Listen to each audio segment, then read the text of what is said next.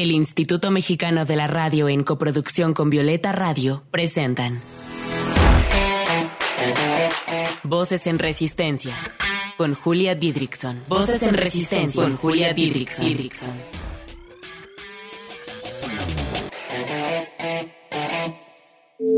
Voces en Resistencia.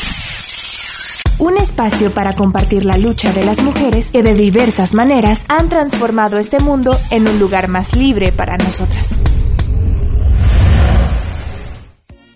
Bienvenidas, queridísimas, a este su programa de radio y podcast feminista favorito, Voces en Resistencia.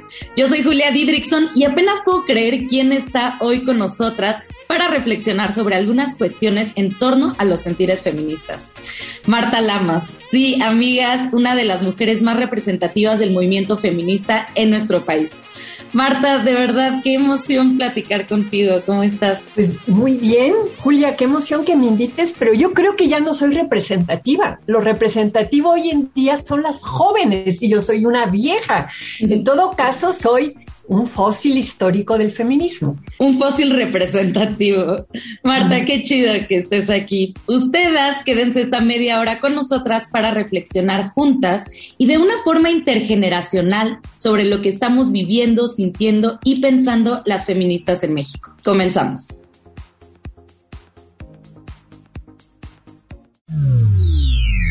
Voces en Resistencia. Para las más jóvenes, para las que apenas están adentrando en el feminismo, les cuento un poquito quién es nuestra invitada del día de hoy. Marta Lamas es licenciada en Etnología por la Escuela Nacional de Antropología e Historia, maestra y doctora en Antropología por el Instituto de Investigaciones Antropológicas de la UNAM. En 1976 fue fundadora de la revista FEM, la primera revista feminista en la República Mexicana. En 1987 introdujo el primer suplemento feminista en un periódico mexicano. Fue fundadora del periódico La Jornada, al igual que columnista en la revista Proceso y del periódico español El País. En 1990 fundó Debate Feminista, una de las principales revistas de América Latina. Dos años después, en 1992, fue cofundadora del grupo de formación. En 1992 fue cofundadora del grupo de información en reproducción GIRE con el objetivo de informar sobre el aborto, salud reproductiva y sexual y los derechos que existen desde el punto bioético, social y legal. Y bueno, Marta es autora de un montón de libros y artículos. Este año sacó Dolor y Política, Sentir, Pensar y Hablar desde el feminismo, del que hablaremos en un momento. Marta, yo comienzo preguntándote, ¿Cómo ves el movimiento feminista contemporáneo? ¿Qué sentimientos crees que predominan en las feministas sobre el feminismo? Es decir, actualmente yo me siento preocupada, sí, por la división del movimiento, me siento triste, siento dolor por la violencia, por que la violencia no para. Pero también me siento emocionada porque veo propuestas estratégicas y creativas para seguir luchando y organizándonos. Pero tú, ¿cuál crees que sean los sentimientos más comunes de las feministas frente al movimiento? A mí me entusiasma ver el movimiento feminista hoy, los distintos grupos, las distintas colectivas, la cantidad de jóvenes, jovencitas saliendo a la calle, ¿no? Yo me acuerdo hace 50 años éramos 20 locas que salíamos y ahora son miles.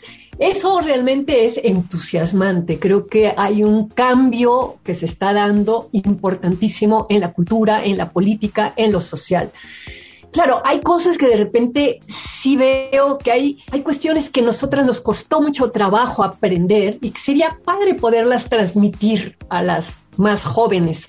Tú hablabas, Julia, al principio de un diálogo intergeneracional. Yo creo que es muy, muy importante porque sí, hicimos cosas padres, hicimos errores, hemos aprendido cosas a lo largo de estos 50 años de movimiento feminista, ¿no? De la segunda ola, porque pues hubo feminismo desde el siglo XIX, pero en esta segunda ola en la que a mí me tocó participar, había como mucha claridad en cuanto a organizarse políticamente, no solo a expresarse, que creo que lo están haciendo súper bien, sino que esas expresiones tengan también un tipo de seguimiento como para poder alcanzar ciertos objetivos o metas que nos proponemos. Claro, entonces eh, el movimiento feminista tan diverso, tan plural, ¿no? Que, que, reconocemos nuestras, nuestras diferencias y que al final, pues, muchísimas queremos lo mismo, tiene que ser más estratégico, ¿no? Eh, este diálogo intergeneracional, no solamente el expresarse, sino el poder organizarnos políticamente. ¿Crees que eso nos falta a la juventud? Mira, yo no, yo no hablaría de la juventud porque también creo que, que, entre las jóvenes hay diferencias. Hay colectivos muy bien organizados en algunos estados de la República de la Marea Verde que han hecho desde las tomas del Congreso, como ocurrió en Puebla, que han hecho unas marchas espectaculares en Quintana Roo, es decir, en, en Aguascalientes, el grupo de morras que acompañan a las jóvenes a hacerse abortos, o sea, hay mucha organización, por lo menos la, la, que llega la información aquí a la Ciudad de México, lo que no veo es una coordinación de todas esas iniciativas y grupos en algo que pudiera ser como una coordinadora nacional, algo que pudiera vincularnos a las morras de Aguascalientes con las chavas de Quintana Roo. Yo pensé que la marea verde iba a funcionar un poco para articular y de repente me encontré con que hay algunas que dicen es que yo soy la verdadera marea verde. No, pues tú eres la verdadera marea verde. Como que hay todavía un cierto tipo de disputas, ¿no? Sobre la identidad y la frontera identitaria entre los grupos que nos cuesta trabajo superar y que creo que es un camino, como tú dices, estratégico, porque ahora sí que la unión hace la fuerza. No va a ser lo mismo que de repente una colectiva en algún estado de la República plantee una demanda solamente esa colectiva a que su demanda sea transmitida, apoyada y respaldada por todas las colectivas y grupos y feministas de todo el país. Entonces, eso es, digamos, el sueño, ese sueño utópico que tenemos hace mucho tiempo, de que toda la pluralidad y los grupos y las colectivas se puedan, digamos, articular en un gran movimiento en donde no se necesite renunciar a tus propuestas ni a tu diferencia, pero que sí te permita solidarizarte y articularte con las demás para darle más fuerza al movimiento. Sí, opino lo mismo. Eh, la, la, falta de articulación la pude ver muchísimo en la marcha pasada del 28S, donde, donde de verdad que llegaba unos contingentes y después tres horas después otros. Y sabes no era como otras marchas que he vivenciado donde vamos un gran gran gran número de mujeres sino que se veía esta falta de articulación. Y pues sí, este sueño utópico necesita estrategia y creo que sí, necesita un poco más de articulación y de organización. Y, fíjate, Julia, que además lo que pasó en la marcha del 28S es que también es muy importante la reflexión crítica sobre el contexto político que estamos viviendo, porque evidentemente en la Ciudad de México, que es una ciudad gobernada por una gobernadora de izquierda, Claudia Sheinbaum, en un contexto en donde están intentando hacer cambios muy, muy importantes, pues también hay enemigos políticos y hay, y hay fuerzas, digamos, que también intentan desestabilizar, intentan hacer provocaciones, intentan ir a protestar y a romper, ¿no? No tanto desde el movimiento feminista, sino desde otros grupos de otros movimientos, como el, el bloque negro anarquista, como otros, ¿no? Que traen otra propuesta que no es tanto de construir un camino desde la izquierda, sino más bien destruir lo que existe. Entonces, yo pienso que también para el 28S hubo miedo a salir a la calle, miedo frente a estas este, llamadas feministas anarquistas del bloque negro que llegan con mazos a romper, que entonces también el hecho de no poder articularnos para tener un debate previo para realmente prepararnos y decir, ok, ¿qué nos conviene hacer? A lo mejor en este momento salir a la calle implica abrirse a estos otros grupos que también tienen intereses políticos contrarios a los del feminismo, ¿no? Y en vez de eso, a lo mejor podríamos hacer cosas de orden simbólico en otros espacios en donde se mostrara pues la importancia y la fuerza de la demanda, por ejemplo, en este caso del 28 de septiembre de lo del aborto. Yo me acuerdo el año pasado, lo que se hizo de poner en el Monumento a la Madre, creo que fueron 50 mil pañuelos verdes, ¿no? Y tomar una fotografía aérea de eso, tuvo un impacto y, y no implicó el riesgo de la confrontación con grupos que yo no entiendo muy bien quién los manda, pero que sí me da toda la impresión que están ahí para provocar. Sí, cuando mencionas lo del miedo, yo puedo decir que sentí miedo, yo me quería ir eh, de la marcha, entonces sí hay, hay un miedo y me encanta esto que dices porque yo le apuesto totalmente a lo performático, a lo simbólico, a lo creativo. Y por otro lado, decir que eh, no debemos de dejar de ser críticas con este gobierno, pero no debemos de, dejar que vuelva la derecha. Eso sería lo peor que podría también pasarle al movimiento. Sí, totalmente. Porque además, digamos, la Ciudad de México es una ciudad que desde que ganó Cuauhtémoc Cárdenas en 1997 ha sido una ciudad que ha ido ganando en libertades, en libertades civiles, en el aborto, en la identidad de género, en muchísimas otras cosas, ¿no?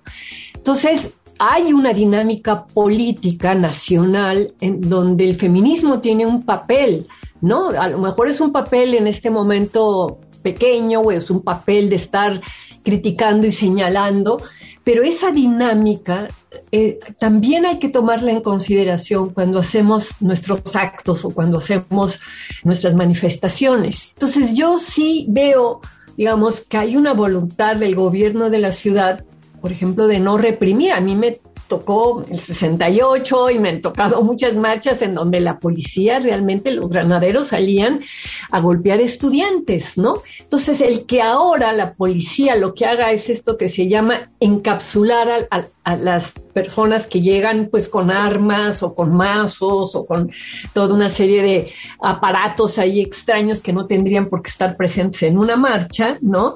Pues me parece de un civilizado, ¿no? El encapsulamiento comparado con las cosas que yo viví desde 68. Y eso no lo estamos discutiendo políticamente entre las feministas, ¿no? Entonces yo lo que veo es, bueno, ya las de mi edad, ¿no? Las viejas, pues no estamos yendo a la calle de la manera en que están yendo ustedes las jóvenes. Sí, sí, creo, creo lo mismo. Hay que poder llegar a hacer esa diferenciación. Oigan, vámonos con un poco de música y en unos minutos regresamos para seguir platicando con Marta Lamas. La artista que les voy a presentar se llama Laura Itandewi, originaria de Oaxaca. Hizo la carrera de canto y scat en la Academia de Jazz de la Escuela Superior de Música de Limba. En julio del 2021 presentó su primer disco homónimo en el cual se presenta por primera vez con su proyecto solista de cantautora interpretando canciones de su propia autoría. Así que escuchemos esto que se llama Yo no necesito de mucho de Laura Itandewi. Estás escuchando Voces en Resistencia. Voces que resisten también desde la música.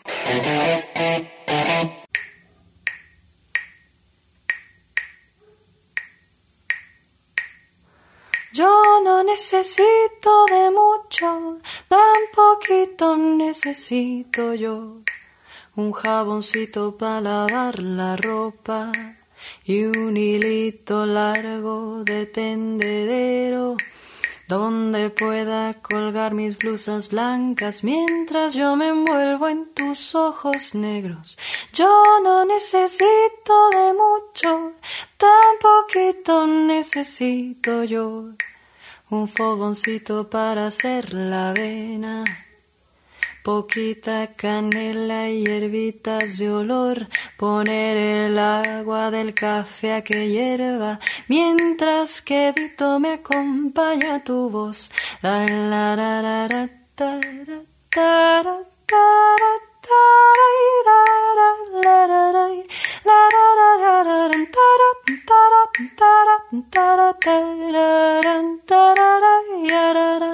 Realmente es tan poco lo que preciso. A materiales nunca tuve afición. No se extrañe usted cuando le explico que la mía es otro tipo de ambición. Pero no me crea, voy a demostrarle con la siguiente ejemplificación. Solo preciso dos palitos para marcar la clave. Alguien que me inspire y un chorrito de voz. Yo no necesito de mucho, tan poquito necesito yo. Un abrigo para cuando haga viento, manzanilla y miel para endulzar el té, un reloj que me ayude a estar a tiempo y a... Voces en Resistencia. Te invitamos a resistir con nosotras desde las redes sociales. Encuéntranos en Instagram como arroba voces guion bajo en resistencia, en Twitter como arroba violeta radio guion bajo fm y arroba reactor 105. ¿Y tú cómo resistes?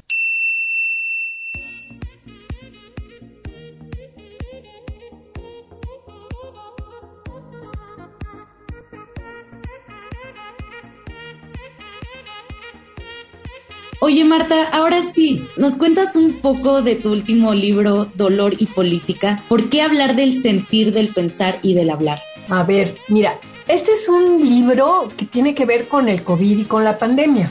Lo empecé a hacer en abril del año pasado, me fui hasta octubre y fue justo después de la gran marcha del 8 de marzo que estaba yo viendo la marcha y que vi a las chicas del bloque negro y que pensé mucho cómo ha cambiado el feminismo en la Ciudad de México, que eso es lo que, lo que conozco. Y también aproveché para contar unos incidentes que me habían ocurrido de desencuentro y hasta de agresión con algunos grupos de feministas. Entonces es una reflexión a partir de las cosas que yo he sentido, ¿no? Que sentí después de la maravillosa marcha del 8 de marzo del año pasado, pero también de cosas que me han dolido, que me han pasado, de, de, de digamos, de una mala interpretación de mis posiciones políticas. Es decir, yo no espero que todo mundo comparta lo que yo pienso, pero sí que si van a discutir conmigo o me van a cuestionar, sea por los, las posturas que tengo y lo que defiendo, y no que me inventen cosas que realmente yo no digo. Entonces, siempre he dicho que no soy monedita de oro para caerle bien a todas y que muchas de mis posturas son posturas incómodas. Yo tengo una postura con respecto a las trabajadoras sexuales, que creo que hay que apoyarlas en la lucha por sus derechos, y eso se ha, digamos, malinterpretado como que yo soy aliada del patriarcado, ¿no? En el sentido de de, estar del lado de los padrotes o de los clientes que se aprovechan de las trabajadoras sexuales. Ese tipo de confusiones yo necesitaba cómo aclararlas. Entonces, este libro es en ese sentido una explicación, una aclaración de cómo veo yo el movimiento feminista en la Ciudad de México en los últimos cinco años, los problemas políticos que veo como el de las fronteras identitarias, como el de la razón arrogante, como la dificultad para el diálogo y para la organización política, y aparte aclaro mi posición con respecto a las trabajadoras sexuales. Hay cosas de mi posición como la del aborto que no se necesita explicar porque no hay quien me cuestione o me critique más que la gente muy de derecha o los providas con respecto al aborto. Pero dentro del feminismo, mis propias compañeras muchas veces como que no han entendido qué es lo que verdaderamente estoy defendiendo. Entonces, Julia, un poco ese es el marco general del libro Dolor y Política, sentir lo que siento, pensar, pensar sobre lo que me ha pasado y hablar desde el feminismo. Oye, Marta, y cuando te dicen mujer blanca privilegiada, ¿qué sientes? ¿Qué sientes con, con esto del privilegio, del ser blanca? Mira, yo sí creo que es una realidad. A mí sí el hecho de haber sido güerita en México me ha impactado lo que implica en términos de privilegio. Yo soy hija de extranjeros, de argentinos, y cuando iba yo a la calle en Argentina, pues yo era una más de la bola.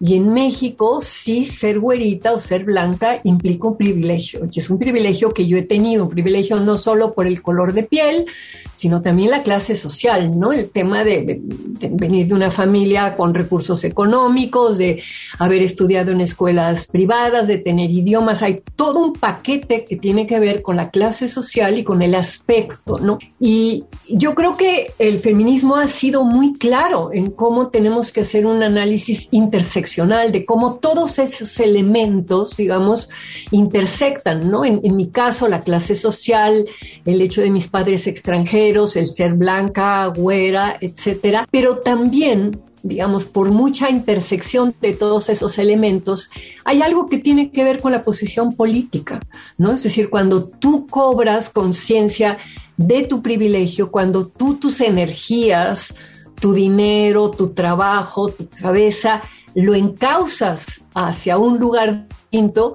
pues entonces un poco te desmarcas. O sea, obviamente que quien me vea, pues va a decir, esa es una pinche vieja burguesa blanca, ¿no? Pero quien conozca lo que yo he hecho a lo largo de estos años, va a ver que pues si he luchado, por ejemplo, por la despenalización del aborto, no era para las mujeres ricas que se pueden hacer los abortos en los consultorios de sus ginecólogos. La lucha por la legalización del aborto en México es para la cantidad de mujeres que están arriesgando sus vidas y su salud en abortos clandestinos porque no tienen la posibilidad de pagar antes, ahora ya es legal en varias partes, ¿no? Pero sigue siendo un tema de tener mucho dinero, tener un ginecólogo que está dispuesto a hacértelo y que te cobra 15 mil, 20 mil pesos por un aborto. Entonces, no solamente hay que irse por lo descriptivo, ¿sí? Soy blanca, soy burguesa, soy vieja, soy heterosexual, soy mujer cis pero, ¿qué he hecho con eso en la vida?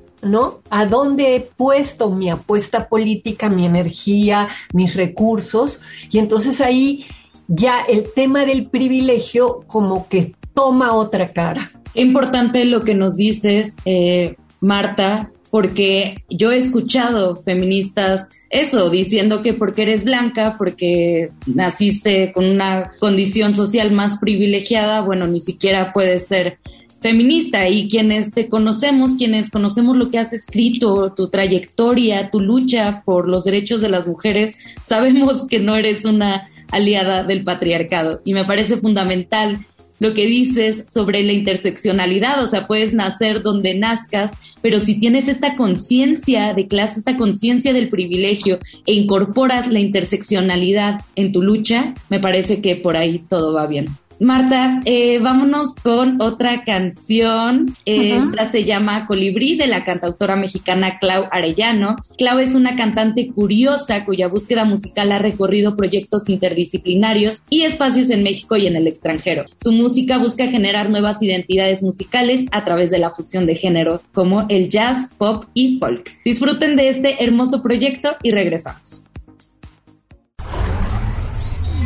Estás escuchando Voces en Resistencia. Voces que resisten también desde la música.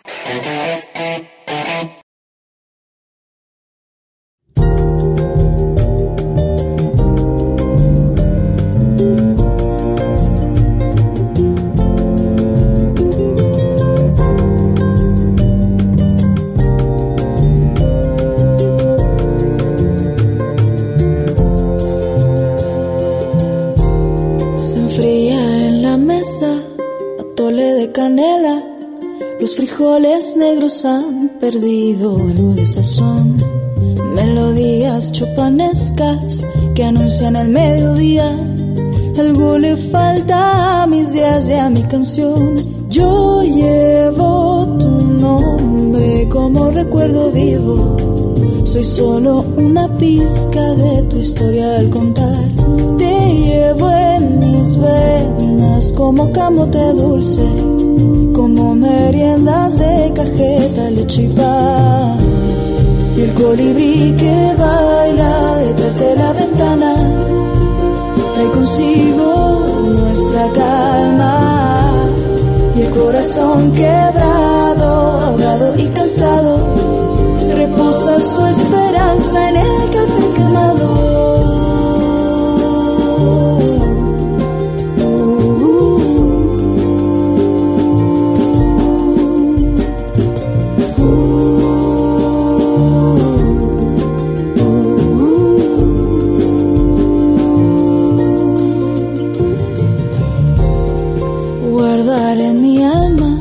Tus ojos grises para cuando quiera tus historias recordar. Volarás muy alto y te recordaremos en aquellos aires fríos de Teciutlán. Yo llevo tu nombre. Voces en resistencia. Marta, para ir finalizando, ¿qué te gustaría decirle a las mujeres que nos escuchan, a las más jóvenes? Porque Voces en Resistencia lo escuchan desde chavitas de 12, 13 años. ¿Qué te gustaría decirle especialmente a ellas? Mira, decirles que el feminismo no es una religión, que no debe de haber dogmas, que tenemos que ser críticas, ¿no? El feminismo es un movimiento social y es un pensamiento político y es una crítica de la cultura. Y hay quienes hacen crítica de la cultura con su arte, ¿no? Lorena Wolfer, por ejemplo, me viene inmediatamente a la cabeza, ¿no?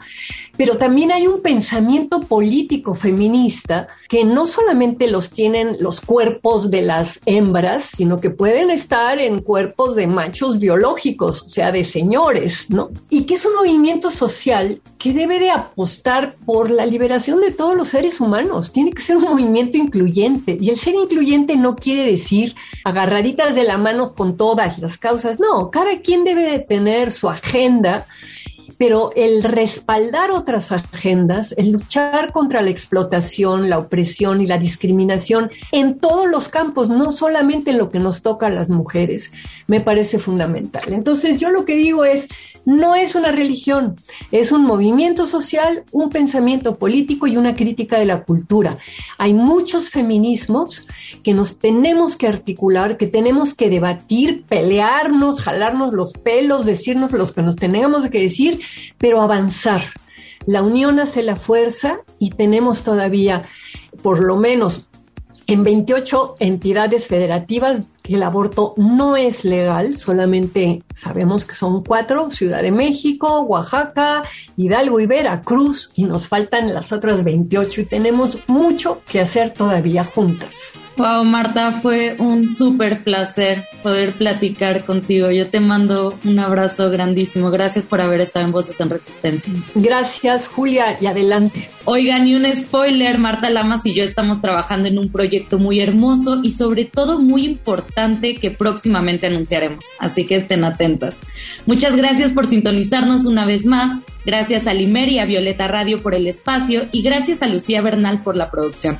Yo soy Julia Didrickson y nos escuchamos la siguiente semana aquí en Voces en Resistencia.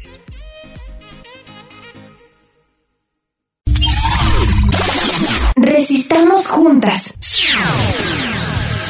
Desde la creatividad, la lucha, la sororidad y la ternura. Esto fue Voces en Resistencia. Hasta la próxima. Voces en Resistencia fue una coproducción de Violeta Radio y el Instituto Mexicano de la Radio. Voces en Resistencia.